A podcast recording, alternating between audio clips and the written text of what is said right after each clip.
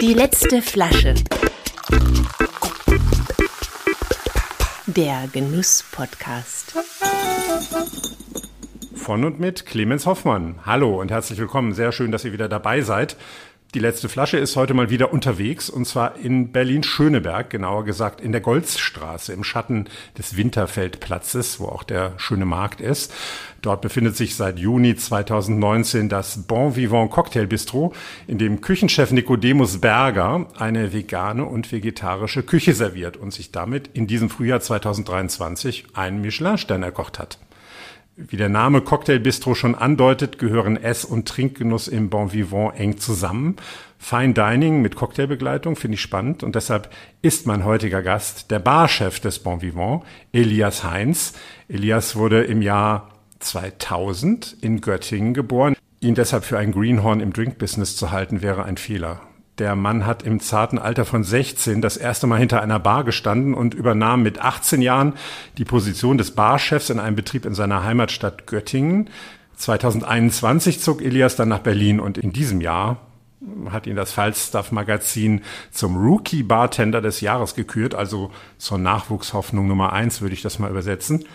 Ich zitiere mal aus der etwas rätselhaften Laudatio. Als Neunjähriger fing er bereits an, Theater zu spielen und das trifft sich ganz hervorragend, denn der stets wohlgelaunte junge Mann mit den fröhlichen Hemden weiß, wie er sein Gegenüber bei Laune hält. In diesem Sinne, ganz herzlich willkommen, Elias. Bin gespannt, wie du mich heute bei Laune hältst.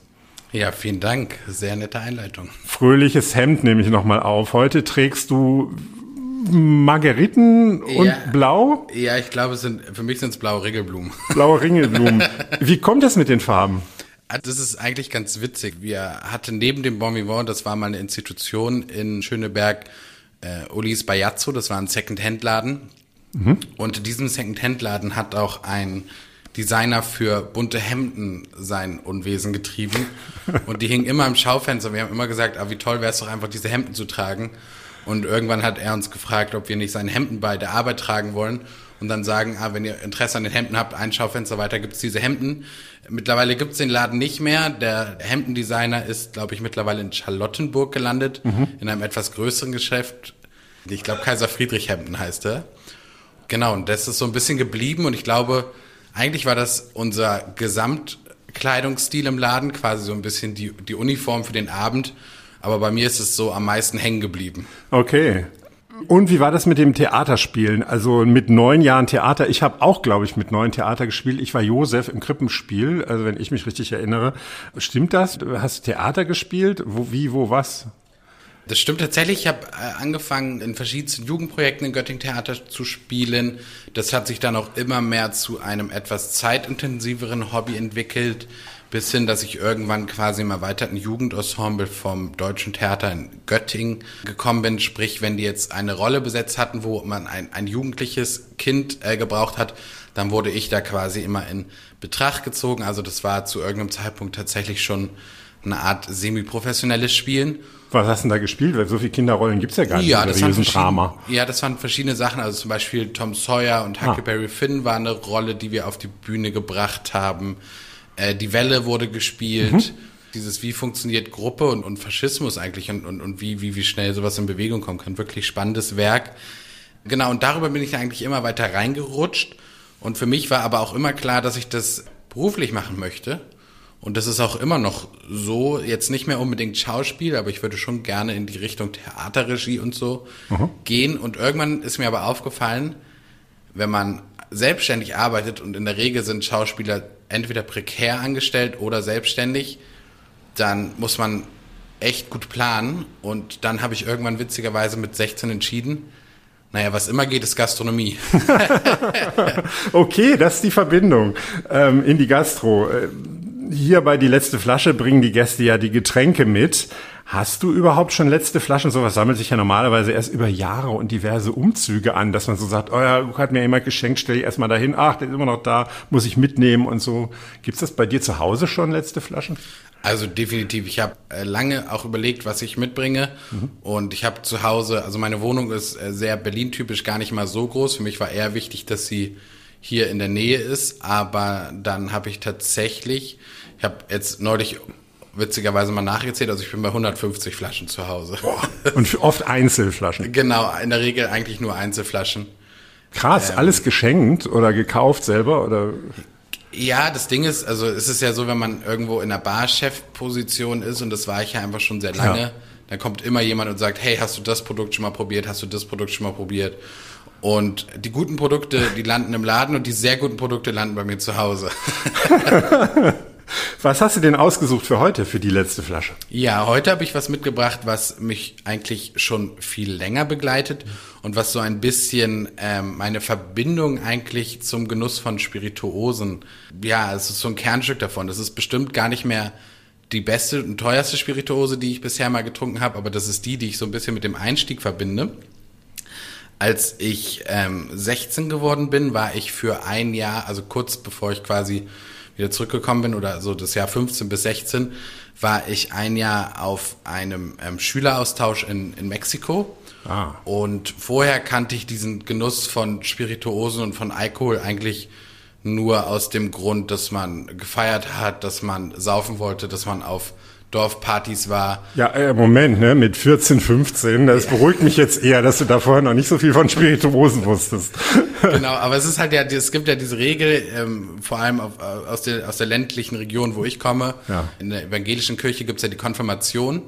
Und nach der Konfirmation gilt man auf dem Dorf als volljährig. Also sobald man konfirmiert ist, Dann ist auch egal. genau, sobald man konfirmiert ist, darf man saufen. Ja. Und das habe ich halt auch so mit auf den Weg bekommen. Jetzt nicht aus meinem Elternhaus, aber natürlich von allen Leuten so drumherum. Ja, wurde so gemacht. Und ich dachte, ja, Alkohol ist ja nicht lecker. Also Alkohol ist nie, nie, dass ich sage, hm, das, das gefällt mir besonders gut.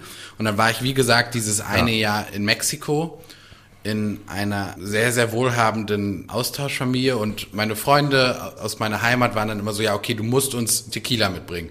Da habe ich gesagt, okay, kein Problem, ich bringe euch Tequila mit. Und da war ich halt Nummer 15 und dann wusste ich auch nicht genau, wie komme ich da jetzt ran. Und da habe ich meine Gastfamilie einfach gefragt und meinte, ich habe meinen Freunden zu Hause versprochen, ich bringe Tequila mit. Könnt ihr das für mich organisieren? Meinten, ja klar, und haben mir einfach eine Flasche aus ihrem Schrank gegeben.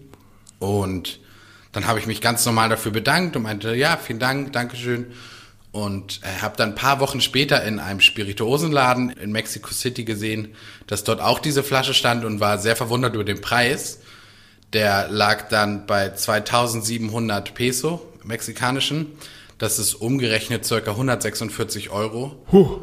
Und das hat halt zum ersten Mal mein, mein, äh, meine Vorstellungskraft, was Spirituosen eigentlich für Wert haben können, gesprengt. Für mich gab es Tequila für 9,90 Euro. Mhm. Richtig. Die Flasche bei Aldi oder so. Das Ja. war so die Vorstellung, die ich hatte. Ja, Salzstreuer, ein Stückchen Zitrone, Salz auf die Hand, ablecken, rein. Ne? Genau, So. genau. Und wie gesagt, das ist gar nicht mehr die beste Spirituose, die ich bisher jemals getrunken habe. Aber das ist so die, die ich damit assoziiere, dass ich in dem Moment verstanden habe, ach krass, äh, man kann Alkohol als Genussmittel auch ganz anders definieren. Und ähm, das hat zur Folge, dass ich dann äh, meinen Leuten geschrieben habe, ich habe Tequila mitgebracht, aber ich werde ihn nicht zum nächsten Osterfeuer mitbringen. Sehr schlau. Und- Hast ihnen was anderes gegeben. Genau, und so hat sich das einfach entwickelt, dass ich tatsächlich jedes Jahr zu Weihnachten mit meiner Familie immer ein Glas davon trinke. Seit 2016, deswegen ist das auch noch relativ gut gefüllt. Ach krass, das ist wirklich die letzte Flasche. Also diese Flasche, die du geschenkt bekommen hast. Das ist diese Flasche, die ich geschenkt bekommen habe. Wow. Seit 2016 steht die bei mir und äh, es wird jedes Mal zu Weihnachten ein Glas getrunken. Und ich weiß, ich könnte mir mittlerweile bestimmt sogar bessere Tequila organisieren und so, aber darum geht's bei der Flasche gar nicht. Nee. Sieht toll aus, muss man auch mal sagen. Ähm, willst du mal, also ich traue mich ja also mit so einer Geschichte fast gar nicht zu bitten um einen Schluck davon. Also die ist rund, die Flasche, äh, transparent, hat einen Stopfen, der ein bisschen aussieht wie ein Bienenstock, so stilisiert, also so konisch und äh, ist aus Silber. Unten ist Kork dran, aber da, darüber Silber. Genau, das Witzige zu der Flasche ist so ein bisschen, das ist Tequila Ley 925. Und ich mag deren Tequila-Stilistik. Die haben eine sehr ähm, äh, klare, typisch mexikanische Stilistik.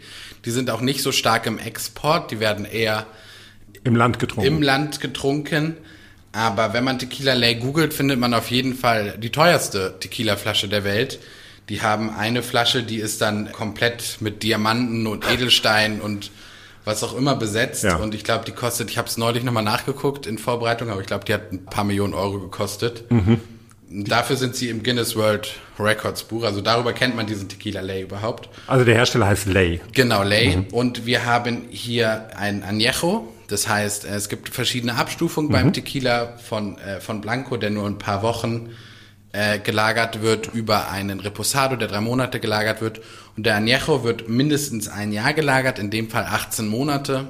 Deshalb hat er auch ein bisschen Farbe angenommen, ne? Der hat ein bisschen Farbe angenommen, die hält sich hier sogar noch relativ dezent zurück. Und genau, von mir aus gerne einfach mal. Ja, dann sage ich mal nochmal herzlich willkommen, Elias, bei die letzte Flasche und wir ja, riechen mal rein.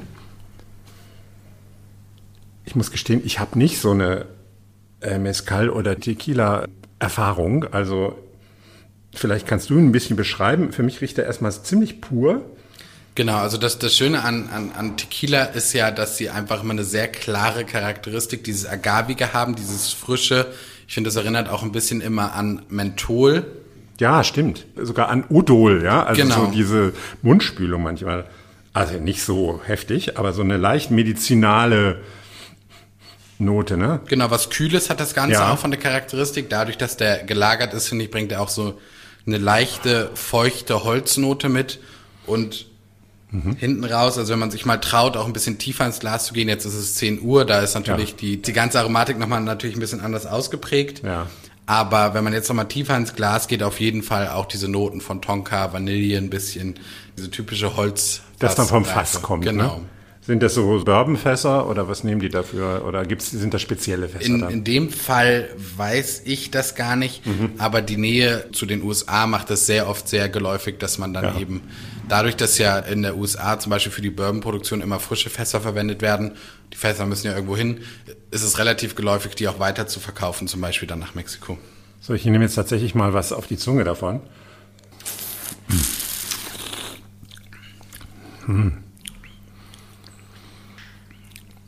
Hab den jetzt mal ein bisschen im Mund auch bewegt, bevor ich den runtergeschluckt habe. Bringt auch für mich so eine Süßholzaromatik mit, so eine lakritzige Note, die ich sehr fein finde. Total, also das ist auch das Spannende an Agave. Ich meine, das kennt ja jeder von, von, von Supermärkten etc. Hat bestimmt auch jeder äh, oder viele auch zu Hause. Der typische Agavendicksaft, der sorgt so ein bisschen dafür. Und das hat ja die Agave. Die Agave ist ja einfach wahnsinnig zuckerhaltig. Und das ist ja das, womit wir am Ende auch arbeiten bei der Produktion von Tequila, Mezcal und anderen Agavendestillaten. Und dieses Zuckerhaltige, das bleibt. Also Tequilas werden auch nie nachgesüßt, weil die einfach schon immer so eine leichte Grundsüße und Aromatik durch, durch den hohen Zuckergehalt mitbringen. Wobei jetzt äh, das kein süßes Getränk ist, ne? Also Überhaupt nicht. äh, überhaupt nicht. Weißt du eigentlich, was Mezcal heißt? Übersetzt? Ja. Nee. Das Haus des Mondes. Witzig, das habe ich wirklich noch nie gehört. Ja, äh, ich habe ein bisschen äh, natürlich versucht, mich ein bisschen vorzubereiten, um zu überspielen, dass ich keine Ahnung von Algarve, äh, von A- Agave, von Algarve habe ich Ahnung, aber von Agave nicht so viel. Und zwar ist es so, dass äh, ja der Mezcal aus dem Herzen der Agave destilliert wird, ne, oder oder gewonnen wird äh, und dieses Herz wurde von der Einheimischen das Haus des Mondes genannt. Okay. Und auf indigenen Sprache heißt es Mezcal. Alles klar. Haus des Mondes. Also wenn man das weiß, ist es noch ein überirdischeres Getränk, finde ich. Total. Und also ich finde, das Spannende ist, also ähm, dadurch, dass, also Tequila ist mittlerweile schon deutlich industrialisierter in der Produktion. Ja. Aber gerade Mezcal an sich ist wahnsinnig manufakturell und darüber hast du auch so viele diverse Geschmäcker, obwohl du immer wieder quasi das gleiche Grunddestillat hast. Und, und ich finde, das wird auch ganz oft unterschätzt. Also oft, ja, okay, Tequila ist Tequila Ja. und Mezcal ist Mezcal. Aber ich finde ta- tatsächlich, das ist ähnlich bei Rums und bei Whiskys, dass du da wirklich eine wahnsinnige Bandbreite an Aromen hast, die da wirklich zur Geltung kommen. Also für mich ist es jetzt auch ein viel leiseres Getränk, als so, wenn man Tequila sagt, hört man schon Tequila im Hintergrund und irgendwie die Sombreros wackeln und so. Und eigentlich Party und viel trinken und schnell besoffen werden. Und das ist so ungefähr genau das Gegenteil davon. Genau, also das kann sehr ernsthaft sein. Du kannst dich damit hinsetzen, du kannst ein paar Schlücke trinken, du kannst, äh, ich habe es jetzt tatsächlich, weil es auch sehr warm ist draußen, bevor wir den getrunken haben, jetzt nochmal 20 Minuten eingekühlt, einfach damit er nicht diese intensive Raumtemperatur hat, weil also 28 Grad ist auch für, für eine Spirituose zu warm. Also habe ich es jetzt vielleicht auf 18, 19 Grad Mhm. runtergekühlt. Ja. Das ist eine gute Trinktemperatur. Aber man kann sich damit auch wirklich ernsthaft auseinandersetzen, sich hinsetzen, Luft drankommen lassen.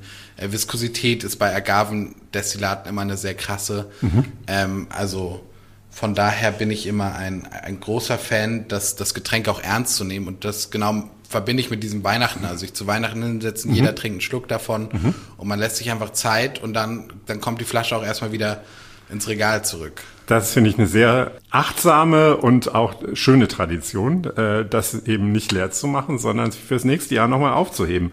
Wozu würdest du den denn empfehlen? Also wir kommen so langsam auf das Thema, was ihr hier eigentlich macht im Bon Vivant. Vertiefen wir gleich, aber würdest du sagen, äh, so ein Premium Mescal mixen oder eher pur? Also dadurch, dass der jetzt schon relativ teuer ist, also zu Hause finde ich meiner Meinung nach kann man kann man machen natürlich was man möchte. Man kann den Tequila äh, zum Beispiel sehr gut in eine Old Fashioned Variante einbauen und von meiner Seite aus auch in Sours zum Beispiel. Da würden jetzt viele sagen bestimmt ah, auf gar keinen Fall. Aber ich finde, Sour hilft ja nur eine Spirituose vorzustellen und etwas einzubetten. Vor allem wenn ich jetzt jemanden habe, der sagt, uh Tequila ist gar nicht meins, und sage ich, hey pass auf, ich mache dir das mal ein bisschen runder. Ich gebe dir da noch mal ein bisschen mehr Comfortzone und dann kannst du ja mal probieren. Und da kann man ja auch Leute ranführen. Aber da müsste man nicht gerade den, den Ultra Premium nehmen. Genau, da ne? kann man natürlich anfangen, aber also was man damit zu Hause macht, ich, ich persönlich würde damit wahrscheinlich auch einen Sour machen. Äh, Betriebs- Sauer heißt mit welchem Filler? Äh, Ach so, genau, also Sour ist, also Sour sind, äh, kennt man vielleicht von Whisky Sour, aber ein Ja. Sour wäre jetzt in dem Fall zum Beispiel eine klassische Margarita oder eine Mhm. Tommy's Margarita, wo du sechs äh, CL davon nehmen würdest oder sieben, je nachdem, wie, wie, wie stark Mhm. man es gerne mag. Dann äh, 30 Milliliter ähm, Limettensäure und, und 15, 20 vielleicht Agaven, Agavendicksaft und dann hat man da schön äh, eine, eine, eine gute Kombination, um auch ein bisschen das Produkt Agave vorzustellen. Persönlich würde ich den immer eigentlich pur trinken.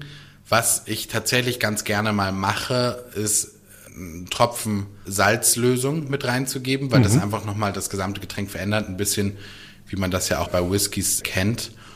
Und Also nicht auf die Hand schmieren, sondern äh, Genau, also das sei jetzt auch einfach dafür da, um das noch mal ein bisschen ja, Salz hebt ja überhaupt Aromatiken äh, heraus, auch bei, bei Gerichten natürlich. Genau. Ja. Und wozu das jetzt tatsächlich ganz, ganz gut passen würde, ist dadurch, dass das jetzt kein, kein Tequila Blanco ist, sondern ein gereifter Tequila, kann man da aber auch gut mit Gewürzen arbeiten, weil der genug Kraft hat. Man kann schon tatsächlich auch in so eine klassische Taco-Tequila-Richtung gehen, wo man dann aber eher mit, nicht, nicht mit so frischen Tacos arbeitet, sondern eher mit, was deftigen, gebratenem, was röstigem, weil da auch einfach die dunklen Noten gut zu harmonieren. Genau. Bevor wir das mit den Cocktails und dem Food Pairing weiter vertiefen, erzähl doch nochmal bitte kurz deinen Weg in diese Branche. Du stammst ja nicht aus einer Gastrofamilie. Nee, gar nicht. Wie bist du hinter der Bar gelandet? Woher, wo kennst du dich damit so gut aus? Genau, nee, also ich hatte gar keine Gastronomie in meiner Familie, aber es war genau das, dass ich eigentlich im Schauspiel und, und, und Regie machen möchte und in diesem prekären Bereich, aber man einfach immer einen Plan B brauchte. Dann habe ich irgendwann gesagt, okay, ich baue mir jetzt meinen Plan B, äh, bevor ich mit Plan A anfange, weil Plan B werde ich irgendwann brauchen. Und dann habe ich angefangen, in zu ganz klassischen, normalen Restaurants zu arbeiten, wo du ein Gericht isst, Service bringt dir deine Cola, dein Burger und geht wieder. Da war dann aber Personalmangel irgendwann mal. Also hast du erstmal Cola eingeschenkt und, und äh, Sprite und so. Genau. Und dann Und- irgendwie hieß, ah, keiner da heute, Barkeeper, mach du doch mal die Margarita. Genau so war das eigentlich. Ich habe ganz normal Service gemacht und irgendwann war keiner da. Und dann habe ich gesagt, okay, ihr habt hier eine Anleitung. Also Zutaten zusammenkippen kann jetzt an sich nicht so kompliziert sein. Kann sein, dass ihr eine Minute länger auf eure Drinks warten müsst, aber ich kriege das schon irgendwie hin. Ja. Und dann habe ich äh, gemerkt, dass man hinter der Bar ja gar nicht laufen muss. Und Nee. das hat mir erstmal gut gefallen. Ich, Also es war, es war, ich fand den Job einfach. Man stellt sich hinter die Bar, man mixt drei Sachen zusammen, man stellt die Sachen hin, man nimmt sich den nächsten Bon. So was sehr Stupides gewesen, wo ich dachte, hey, da hat man ja gar keinen Stress mit. und irgendwann ähm, hieß es dann, ja, Elias, du kannst jetzt Service und äh, Bar. Willst du nicht die Teamleitung bei uns übernehmen? Und dann meinte ich, naja, aber ich darf ja offiziell gar nicht hinter der Bar arbeiten. Ja, guck mal hier meinen Ausweis. Genau, und ich, ich bin ja 16, meinte, ja, das ist ja auch du Schichten übernehmen. Und dann bin ich da das erste Mal irgendwie in eine Führungsposition gekommen Und irgendwie habe ich gemerkt, ich bin so, so ein Mensch, ich kann nicht einfach irgendwo mitarbeiten. Ich muss irgendwie immer direkt mitgestalten. Mhm. Das fing dann da schon an, dass ich zwei, drei Drinks gemacht habe, wo ich dachte, hey, das könnte man doch so und so nochmal machen. Äh, aber das waren, das waren wirklich so, so Saftmischung äh, eher. Mhm. Und weil ich dann aber einfach Lust daran gefunden habe, Drinks zu entwickeln und, und Drinks zu machen, bin ich da dann schon gewechselt in eine reine Cocktailbar das war dann, äh, gibt es gefühlt in jeder Stadt, die Havanna Bar in Göttingen. Ja, ja, die Havanna Bar. Aber das gibt es, äh, also das, das war genau, das waren genau die gleichen Drinks, nur ohne Essen. Es war einfach mehr Fokus auf genau solche Drinks. Pina Colada, Swimmingpool, was man so kennt. Sex on the Beach. Genau, und dann habe ich, hab ich in dem Zug mir, mir angefangen, YouTube-Videos anzugucken und habe gemerkt, hey, je, je mehr Videos ich mir angucke, desto krasser verändern sich die Drinks um die es überhaupt geht in diesem Video. Also mhm. deutlich weniger Pina Colada Drinks als dann auf einmal Sours, Old Fashions, mhm. Twist auf das, Twist auf dies. Und dann habe ich einfach schnell gemerkt, krass, das, was ich denke, was ich die ganze Zeit mache, ist gar nicht das, was eigentlich den Beruf ausmacht. Äh, das habe ich dann so kommuniziert, habe dann die Bar dort verlassen, bin für einen Monat nach Berlin gegangen, habe hier an der European Bartender School so einen, ah. einen Barkurs belegt, es hat mir wahnsinnig viel gebracht, hat mir sehr viel Spaß gemacht. Es war eine sehr schöne Zeit. Mhm. Und da habe ich auch Berlin so lieben gelernt. Dann hatte ich für mich entschieden, dass ich irgendwann nach Berlin kommen möchte. Bin dann aber nochmal zurück nach Göttingen, habe dort in einem italienischen Fusion-Restaurant, was ein bisschen gehobener war, die Bar übernommen und hatte da dann meinen eigenen Bereich. Das war wirklich cool. Das hieß, die haben gesagt, hier ist dein Bereich, hier ist deine Bar, tob dich aus. Mhm. Und da aber zu dem Zeitpunkt in Göttingen auch das Knowledge an Drinks noch nicht so hoch war, war das wirklich für mich so eine Tryout-Bühne. Ich konnte mhm. gucken, was funktioniert, was funktioniert nicht. Mhm. Äh, dann hatte ich in Berlin aber schon Kontakte, wenn ich irgendwas brauchte oder Fragen zu irgendwas hatte, habe ich irgendwen hier angerufen. Und danach war ich dann noch für sechs Monate Saisonbarchef im Travel Charm Hotel auf Rügen. Mhm. Ähm, habe dann auch überlegt, ob ich da bleibe, aber es war einfach wahnsinnig langweilig im Hotel Barchef zu sein. Und bin dann nach Berlin und habe gesagt, ah, ich glaube, ihr wartet auf mich. Das ja. war dann nicht der Fall, weil dann auch schon Corona und Kurzarbeit war und alle haben gesagt, ich weiß ehrlich gesagt nicht, was wir mit dir machen sollen. Aber der Geschäftsführer von Bon Vivant hat gesagt, wir machen's. Super. Jetzt bist du hier. Jetzt bist du Barchef im Bon Vivant. Ein vegetarisch-veganes Restaurant, habe ich eben schon gesagt, Fine Dining. Ihr habt aktuell ein vegetarisches Fünf- und ein Sechs-Gang-Menü auf der Abendkarte. Die Idee dazu, jetzt sechs Cocktails trinken zu müssen, denn das macht ihr ja Cocktail-Pairings, äh, das macht mir jetzt erstmal ein bisschen Angst. Ja, das, da bist du auf jeden Fall nicht die einzige Person. Das geht äh, einigen Gästen bei uns so, dass sie sagen, oh nee, dann nehmen wir doch lieber eine Flasche Wein. Und ähm, dann, dann muss man das einfach einmal kurz ein bisschen erläutern. Also wenn man jetzt zu uns kommt, bekommt man nicht äh, sechs Sours, Old Fashions, Manhattans hingestellt und nach dem dritten liegt man auf dem Boden. Äh, das ist nicht das, was ich unter einer Begleitung verstehe und vor allem nicht von einem verantwortungsvollen durch den Abend führen. Unsere Drinks sind in der Regel fast weniger alkoholisch als Weinbegleitungen weil wir immer darauf achten, dass wir andere Aromen in den Fokus stellen und man wird ja jetzt keinen 8cl Bourbon bekommen mit zwei Tropfen irgendwas, sondern die sind schon immer sehr gut eingebettet, so dass der Alkoholgehalt sich wirklich in Grenzen hält. Ich habe das noch nie erlebt, dass jemand von sechs Drinks hier betrunken rausgeht. Natürlich war man mal angeheitert, ja. aber für mich ist das auch ganz oft so ein Erlebnis, wenn ich irgendwo essen gehe und achtmal 02 Wein bekomme zu meinem Essen, dann bin ich einfach nach Gang 6 fertig. Und Absolut. Das finde ich so schade, weil Alkohol ist zwar ein Geschmacksträger und irgendwo auch wichtig für Genuss, aber er trübt doch deine Sinne. Und wenn ich ab dem fünften Gang so viel Alkoholintus habe, dass ich Gang 6, 7, 8 und 9 nicht mehr bewusst wahrnehmen kann, dann hat das Sommelier seine Aufgabe verfehlt. Und was wir immer anbieten, ist zum einen, also erstmal, die Begleitung ist nicht so alkoholisch, da haben wir wirklich mhm. darauf geachtet, dass mhm. wir das nicht übertreiben. Mhm. Zum anderen bieten wir auch immer eine Hybridmöglichkeit an, also wir haben die gesamte Begleitung auch in alkoholfrei. Man kann Wechselmöglichkeiten haben. Mhm. Und was ich auch ganz gerne mache, es gibt immer fast immer eine favorisierte Begleitung. Also es gibt Gänge, da sage ich, hey, da gefällt mir die alkoholfreie Begleitung einen Tick besser. Es gibt Gänge, da sage ich, da gefällt mir die alkoholische Begleitung ein bisschen besser. Und oft sagen mir die Gäste dann, stell mir das gerne zusammen, so wie du dir das äh, vorstellst. Mhm. Und dann kommt meistens eine Hybridlösung bei raus, dass du mal einen alkoholfreien und mal einen alkoholischen Gang bekommst. Wie stellst du dir das denn vor? Wie entwickelst du die Drinks zu den Gängen? Vielleicht können wir ja mal ein Beispiel von der aktuellen Karte nehmen. Es geht los mit Kohlrabi. vom Biolandhof Zielke, Tanne, Holunder, schwarzer Apfel. Das ist auf dem Teller. Also ein Kohlrabi-Gericht mit kräutrigen oder so waldigen Aromen, Tanne, Holunder und schwarzer Apfel. Dann gibt's dazu von dir Doppelwacholder, Holunder, Oolong, Fichte. Wie ist das entstanden? Genau, das ist eigentlich ein ganz gutes Beispiel, weil es gibt verschiedene Faktoren, die wichtig sind bei der Getränkebegleitung. Zum einen muss man schauen, wo und in welchem Gang befinden sich die Gäste und in was für eine Abfolge kommt das. Also Jetzt sind wir Anfang, ne? Genau, jetzt sind wir am Anfang. Da würde ich zum Beispiel schon mal für mich klarsetzen, ich würde mit was Sparkling-mäßigem starten. Sparkling ist einfach, also Kohlensäure ähm, ist einfach äh, für mich wichtig am Start, weil das erste noch mal ein bisschen was Frisches mitbringt, mhm. ein bisschen animierend ist mhm. und auch einfach die Perlage im Mundraum noch mal so ein bisschen die Aromen reinigt, so dass man danach einfach noch mal ein, ein Tick besser schmecken kann. Also das mhm. hat auch wirklich einen Effekt. Und bei dem Kohlrabi ist das so, Kohlrabi harmoniert einfach wahnsinnig gut mit Wacholder. Also in einem nicht vegetarisch-veganen Menü richtet sich die Begleitung sehr oft nach dem Fleisch. Ja, oder das, nach dem Fisch, so nach, nach dem, dem Haupt, Haupt, dem sogenannten Hauptdarsteller. Genau, ne? und das muss man bei einem vegetarisch-veganen Menü nicht anders machen. Das heißt, wenn Kohlrabi aus Brandenburg, und das ist ja so ein bisschen unser Konzept, wir arbeiten mit regionalen Produkten, wir wollen die regionalen Aromen in Fokus stellen und sagen, hey, wir haben wirklich geile Produkte hier.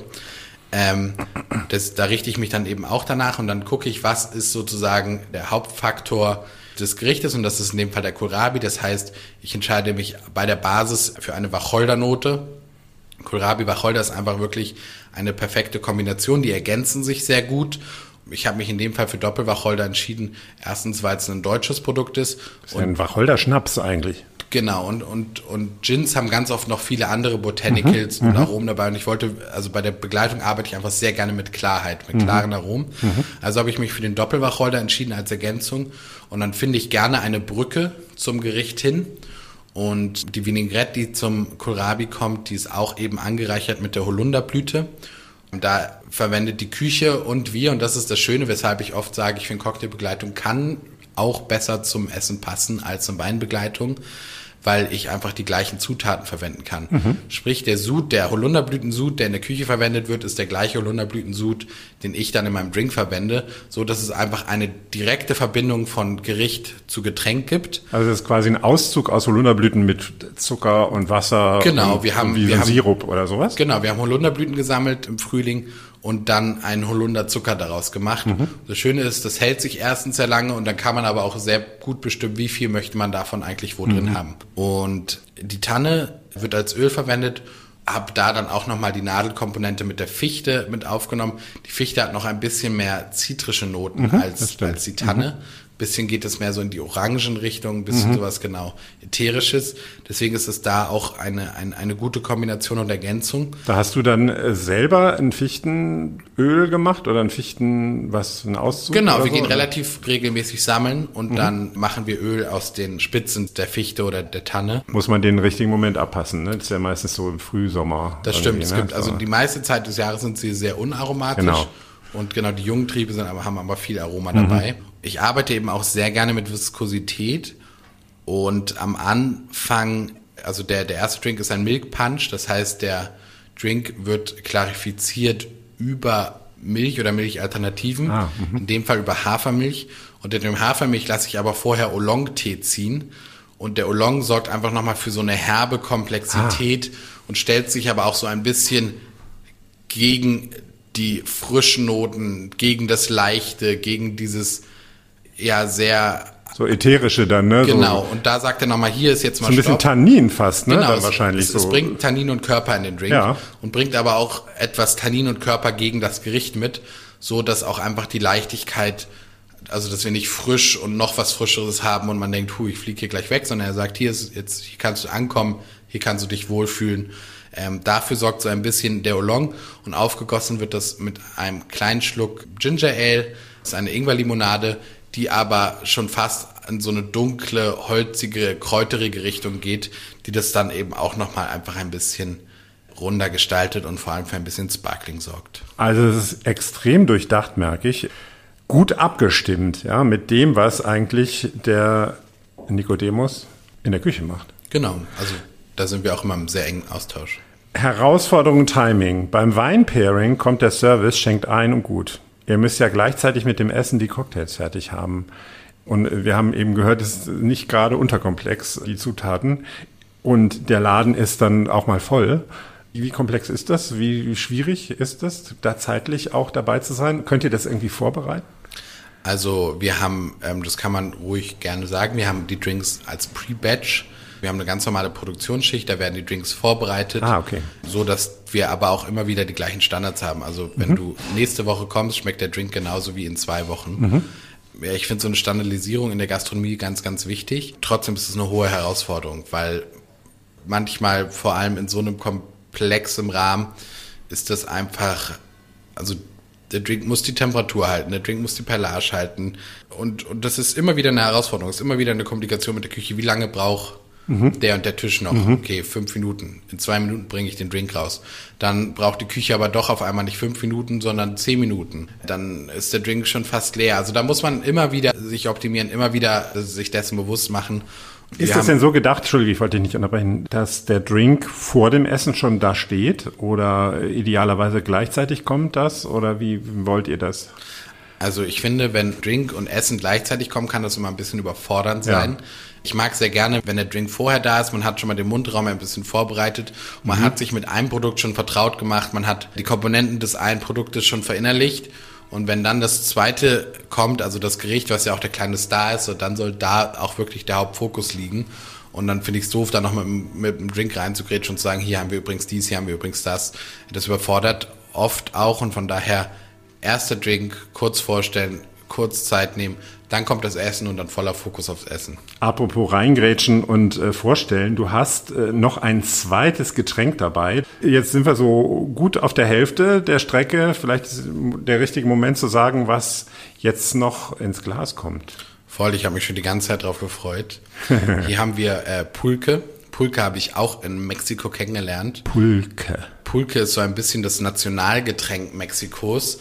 Das wird ganz oft in Mexiko an den Straßenrändern verkauft, in so Plastikflaschen. Hier kommt äh, es aus einer grünen Dose. Genau, hier haben wir eine grüne Dose. Sieht aus wie, ich sag nicht das holländische Bier, aber genau so sieht's aus. Wenn du die Full Experience haben willst, trink gerne aus der Dose. Ansonsten habe ich dir auch, wenn du ein bisschen mit den Aromen und der, der Nase spielen willst, ein Glas daneben gestellt. Ich mache die Full Experience. Ich trinke erstmal aus der Dose das erste Mal auch Premiere, dass wir mal ein Dosengetränk haben. Sehr schön. Ne? Toast mal an. Cheers. Talk. Cheers. Okay, ähm, shake well. Hast du vorher geschüttelt? Ja. Ich bin kein Fan davon, das zu shaken. Ah, okay. Aber ich probiere mal.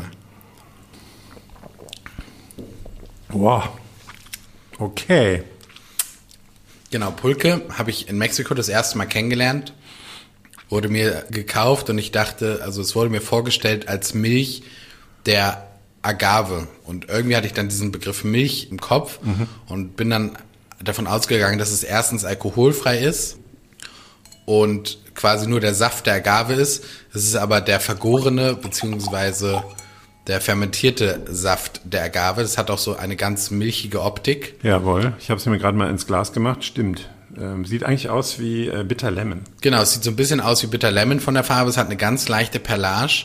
Und warum das so gut zu Tequila passt, ich mag das auch gerne in Kombination zum Beispiel. Man kennt ja dieses klassische Buttermilk Margarita und manchmal mache ich gerne so ein Buttermilk Margarita Twist mit Pulque. Aha. Und Pulque ist aber genau ein fermentiertes, vergorenes Getränk, hat einen Alkoholgehalt wie Bier, eben aus dem Saft der Agave und bringt auch diese typischen frischen Agavennoten mit, hat aber noch was cremiges, finde mhm. ich, in der, in der Viskosität. Also mhm. ich, ich liebe es persönlich im Sommer. Ich bin kein Bierfan, ich mag mhm. diese Hopfennoten gar nicht. Im Sommer gerne dann auch mal so eine Dose Pulque. Die haben wir auch eine sehr gute, es ist aktuell meine Lieblingspulque in Mexiko, wenn man das so am Straßenrand kauft, ist es auch eine Erfahrung.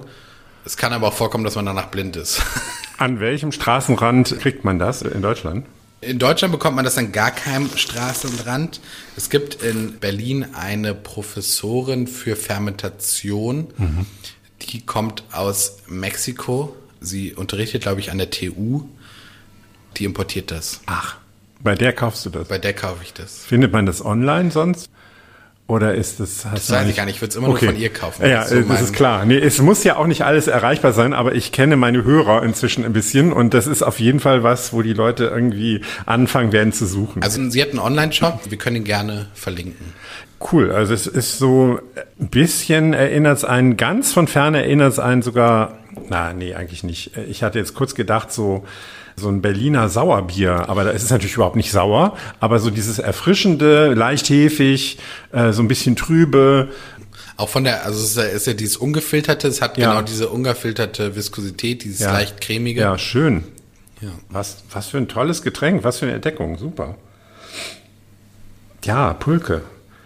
Wir waren ja in der Cocktailbegleitung und ich wollte jetzt noch mal einen Vergleich bringen zur Weinbegleitung. Da geht's ja oft von schäumend über leicht und weiß zu rot und ein bisschen schwerer und endet dann mit süß. Ist jetzt sehr, Genau. äh, sehr karikaturhaft beschrieben, aber irgendwie so geht es ja los. Du hast eben auch gesagt, du bist auch nicht gegen Schäumer am Anfang. Aber äh, welchen Regeln folgst du bei der Cocktailbegleitung? Also du hast eben schon mal gesagt, es sollte insgesamt einen nicht ausnocken, klar, das äh, Grundregel, aber sonst. Genau, also für mich ist ganz wichtig, es gibt einige, die sehen das anders, die sagen, Essen und Getränk muss auf einem Level sein. Ich empfinde das anders. Das Essen und, und die Arbeit von Nicodemus und seinem Küchenteam sollte hier am Abend definitiv im Fokus stehen bei der Begleitung. Das heißt, ich achte auch darauf, dass meine Drinks jetzt optisch nicht total krass verziert sind. Also ich verzichte komplett auf Garnituren, damit auch wirklich einfach die Tellersprache mehr zur Geltung kommt. Machst du dann mit Gläsern äh, irgendwie eine Varianz rein? Oder wie? Genau, also ich ja. habe verschiedenste Gläser, was gerade passt, aber auch bei den Gläsern achte ich eher darauf, dass die von der Optik ein bisschen zurückhaltender sind, tatsächlich anders als es jetzt bei dem einen oder anderen Sternrestaurant vielleicht ist. Äh, Das habe ich aber auch ganz bewusst so gewählt. Ich hatte neulich auch mal einen Gastro-Kritiker, der hat gesagt, hey, ich verstehe das von den Gläsern überhaupt nicht. Die wirken hier so basic.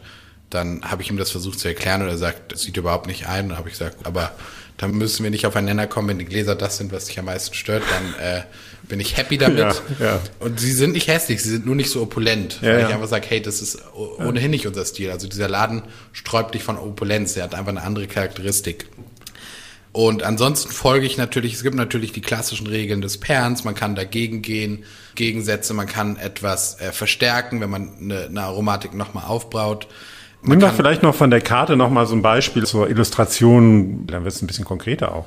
Ja, zum Beispiel zum Kirschblatt arbeiten wir äh, Sag mal, wie der Gang aussieht, Genau, Kirschblatt. Also das, das Kirschblatt und die Kirschblüte. Da haben wir getrocknetes Kirschblatt als Auszug, den wir als Granité verarbeitet haben, aromatisiert mit Rhabarber. Dazu ein Mousse aus Johannisbeerholz, wo wir das Holz des Johannisbeerstrauches nehmen, ausziehen lassen in Fett und dann das Johannisbeerholzfett quasi als Mousse verarbeiten. Es geht zum Beispiel ganz hervorragend mit Sahne oder Sahnealternativen. Ist ein Dessert eigentlich dann. Das- Ja, es ist, es ist so unser Zwischending zwischen Hauptgericht und Dessert. Okay. Und dann kommt noch ein äh, So ein reinigender Gang, so wie man manchmal Genau, so ein Granité eben, also so, so, ein, so, ein, so ein Sorbet auch manchmal bekommt. Genau, in so ein, kleiner, so ein kleiner Palette Cleanser. Palette Dazu Cleanser. als dunkle Aromatik nochmal so ein Mondchip und ein Kirschblüten Shiotsuke. Shiotsuke ist so eine japanische Salzlake, in der die ganz gerne so Blüten einlegen und dann hat man halt nochmal so was salziges, florales hinten raus, was Mm, halt schön. genau nochmal sehr angenehm ist. Und da gehe ich relativ intensiv gegen mit einer Schokominze. Die Schokominze erinnert so ein bisschen an After Eight, hat dieses Frische, was ich eben auch im Prädessert haben möchte, aber mit dieser dunklen Kakaonote, die jetzt erstmal zu diesem leichten Gang gar nicht so passt, stellt er da wirklich nochmal auch einen Körper gegen, so. Das ist so ein Gang, wo ich äh, zum Beispiel ein bisschen dagegen spiele. Und viele finden das gewagt zu sagen, okay, wir haben jetzt einen sehr leichten floralen Gang und stellen einen intensiven Drink dagegen. Ich mag aber diese Abwechslung von, ich habe was leichtes, florales und dann wieder was körperreiches, intensives. Was für ein Alkohol ist dabei bei der Schokominze? Pisco. Pisco ist ein chilenischer oder peruanischer Traubenbrand. Der ist schon relativ intensiv, der Drink, aber natürlich darf er trotzdem das Gericht nicht erschlagen. Was man auch machen kann, ist ein kulturelles Pairing. Kulturelles Pairing. Genau. Bestimmte Kulturräume haben Aromen und Küchenstilistiken oder Genussstilistiken, mit denen sie immer wieder arbeiten. Das klassischste Beispiel ist so ein bisschen, dass man sagt, man hat einen Taco, in dem Taco ist Limette eingearbeitet und dazu wird auf jeden Fall eine Margarita passen, weil das einfach die Aromen sind, die es in diesem kulturellen Raum gibt. Die passen in der Regel dann auch zusammen. Also kulturelles Pairing, das kulturelle Pairing geht auch ein bisschen darüber hinaus. Das ist dann natürlich Atmosphäre, wie fühlt man sich, wie isst man das, wie genießt man das, also was nimmt man da alles auf. Pairing hat eben auch ganz viel mit Emotionen zu tun. Und da ist ein kulturelles Pairing cool.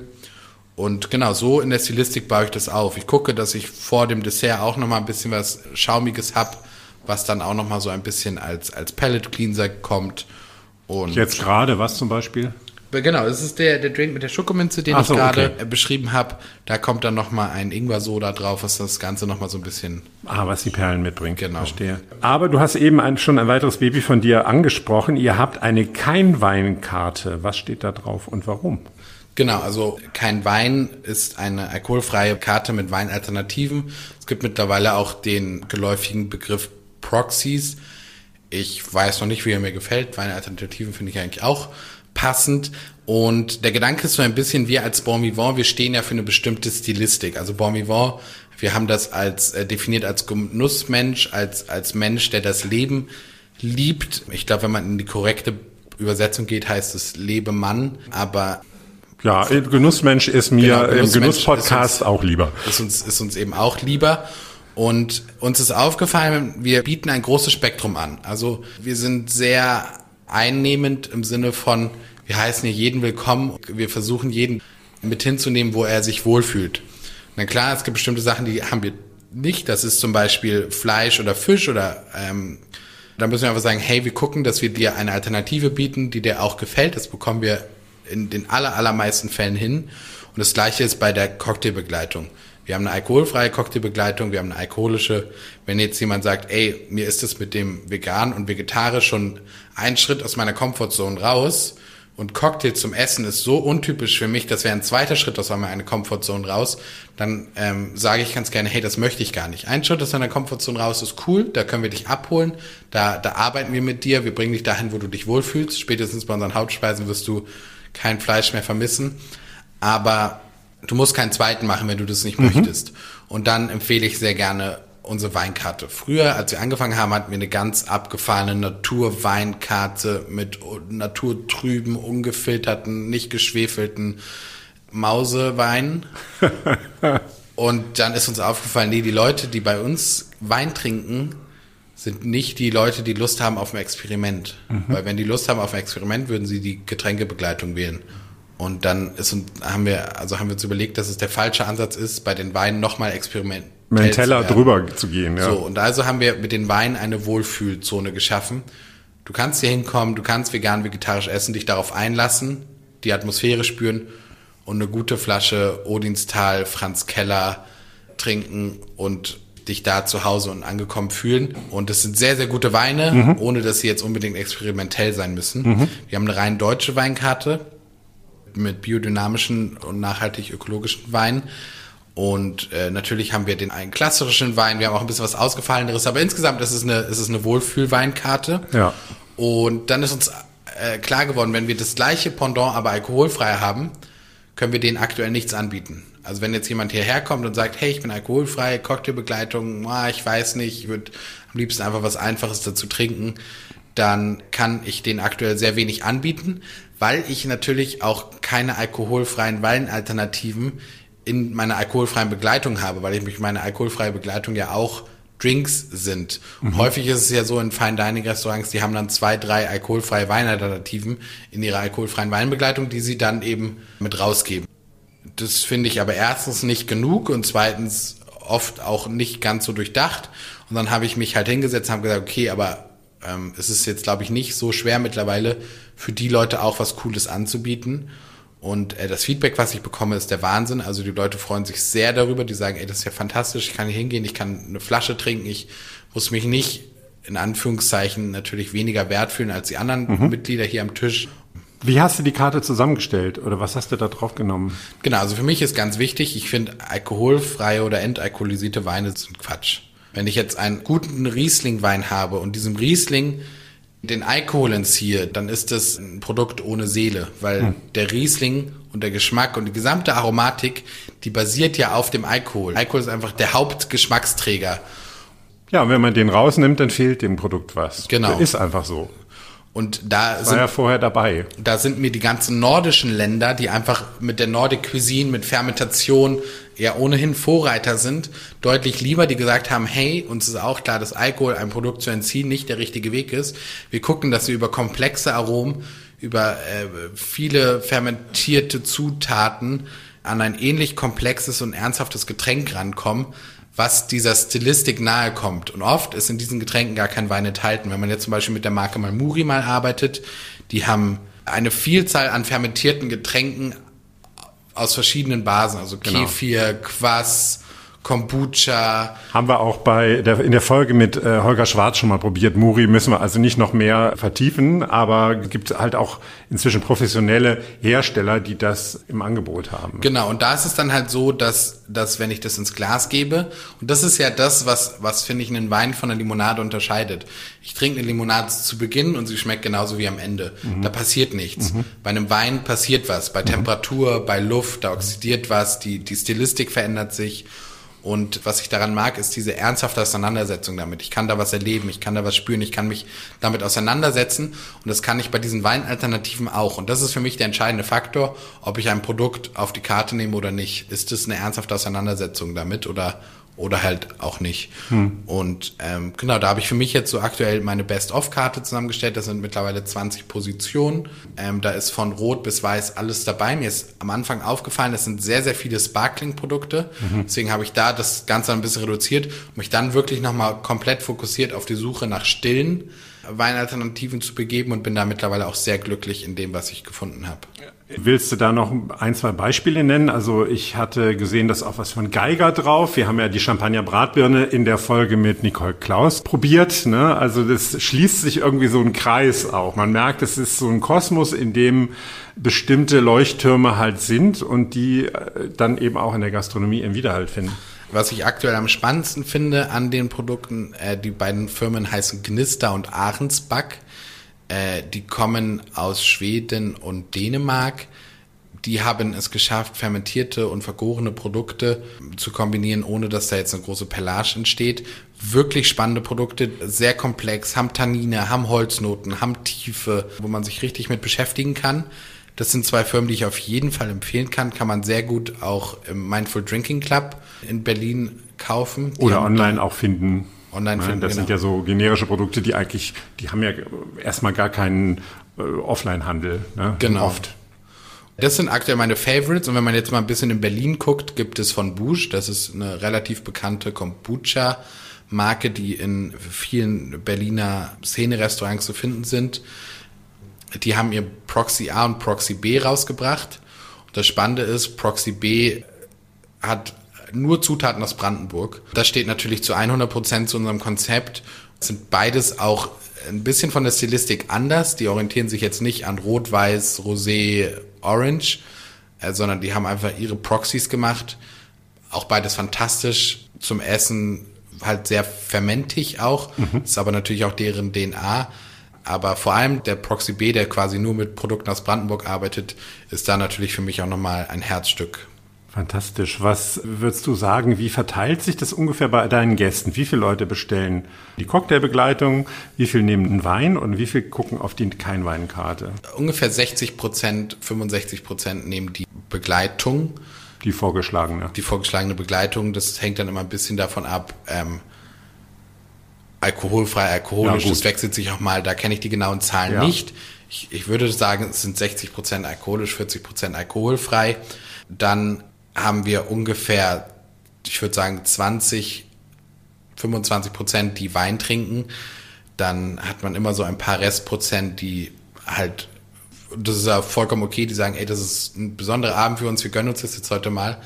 Aber die, die Flasche Wein ist da jetzt vielleicht nicht mehr drin oder sie haben Mhm, auch einfach keine Lust drauf oder tatsächlich einfach manchmal Gäste, die trinken nur Wasser den gesamten Abend über Mhm. und dann sagen die, ähm, ich wollte mich einfach nur aufs Essen konzentrieren. Ich wollte keinen anderen Geschmäcker, ich wollte mein Wasser, ich will das Essen erleben und das reicht mir. Und dann muss ich sagen, Chapeau, das kann ich total nachvollziehen. Ist natürlich äh, auf Dauer für die Kalkulation nicht so ideal. Für uns doof, aus Gästeperspektive kann ich das natürlich ja, verstehen. Das ist nett von dir. Und Und dann kein Wein? Genau, kein Wein macht dann nochmal so 15 Prozent aktuell aus, Okay. was tatsächlich nicht wenig ist. Was sehr cool ist, wir haben zum Beispiel jetzt Ende des Jahres eine komplett alkoholfreie Hochzeit.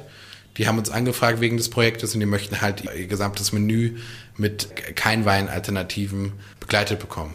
Da fällt mir gerade wieder Isabella Steiner ein, die auch schon mein Gast war von Nüchtern Berlin und die gesagt hat, das ist für sie die größte Herausforderung, sich zu überlegen, wie mache ich eigentlich eine Party ohne den Rausch? Also wie kommt denn dann bei der Hochzeit am Ende die Partystimmung, also die Dance-Moves rein, wenn die Leute nichts getrunken haben? Das klingt jetzt erstmal schlimm, ja, dass man denkt, müssen die Leute betrunken sein, sie tanzen? Ja, also oft äh, ich meine, du bist auch auf dem Land groß geworden, du kennst es ja, wie Partys abgehen mit Alkohol und wie ohne. Das finde ich eben wirklich auch spannend für die Zukunft, wie das dann die Party ohne Rausch ja, Also geht. das ist eine große Herausforderung. Ich kenne das, ich gebe, wir geben auch in der Event-Location nebenan im Studio 32 geben wir auch Koch- und Cocktailkurse und auch Schulungen zur Thematik Alkohol, alkoholfrei. Man muss einfach sagen, nach dem zweiten selbstgemachten Drink bei alkoholischen Cocktailkursen ist das ein Selbstläufer. Ich muss mich um nichts mehr kümmern. Bei den alkoholfreien Kursen muss man viel dichter dran sein, man muss sich viel mehr Interaktion mit den Gästen machen, man muss viel mehr die Gruppe führen, man muss, man muss einfach mehr da sein. Alkohol heißt, glaube ich, sich fallen lassen. Alkoholfrei bedeutet in der Rolle des Gastgebers und des, ich nenne es jetzt mal Stimmungsmacher oder der durch den Abend führende Person, man muss näher dran sein. Man muss vielleicht den einen Joke mehr rausholen. Man muss vielleicht die eine Aufmerksamkeit mehr geben. Und dann bekommt man die Gäste auch. Partystimmung, gebe ich aber auch ehrlich zu, ist schwierig. Man muss gucken, mit was für einem Klientel das, wie sind die das gewöhnt.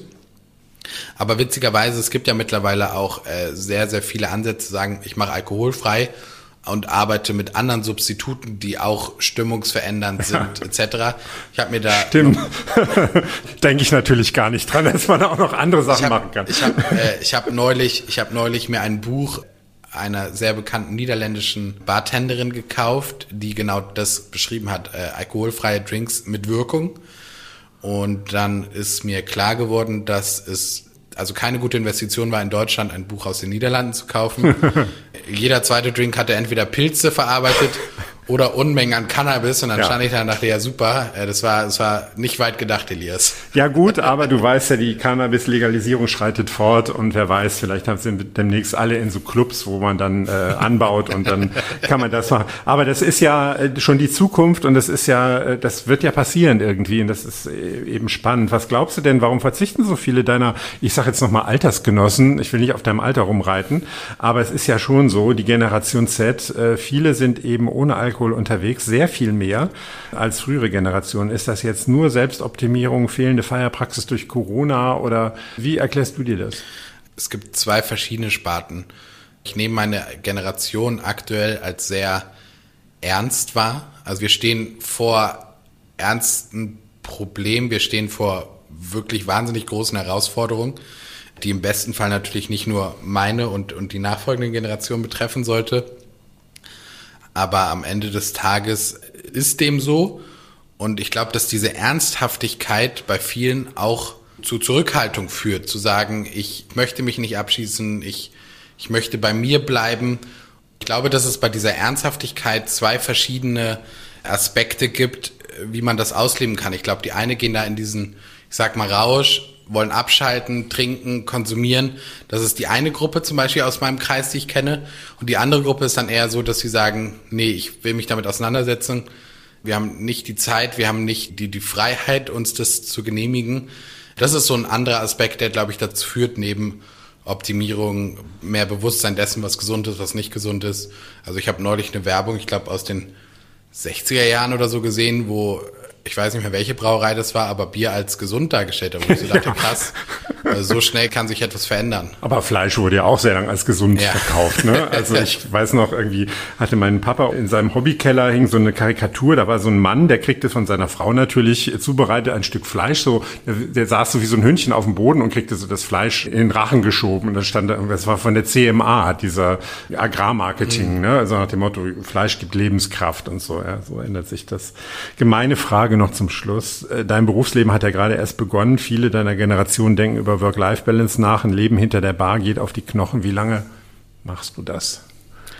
Gute Frage, das äh, weiß ich nicht. Ähm, es, ich habe viele Aber du Ideen. hast ja einen Plan. Ich habe viele Pläne. Ich will auf jeden Fall mich auch nochmal künstlerisch ausprobieren und möchte da nochmal was machen. Also das werde ich nicht unversucht lassen.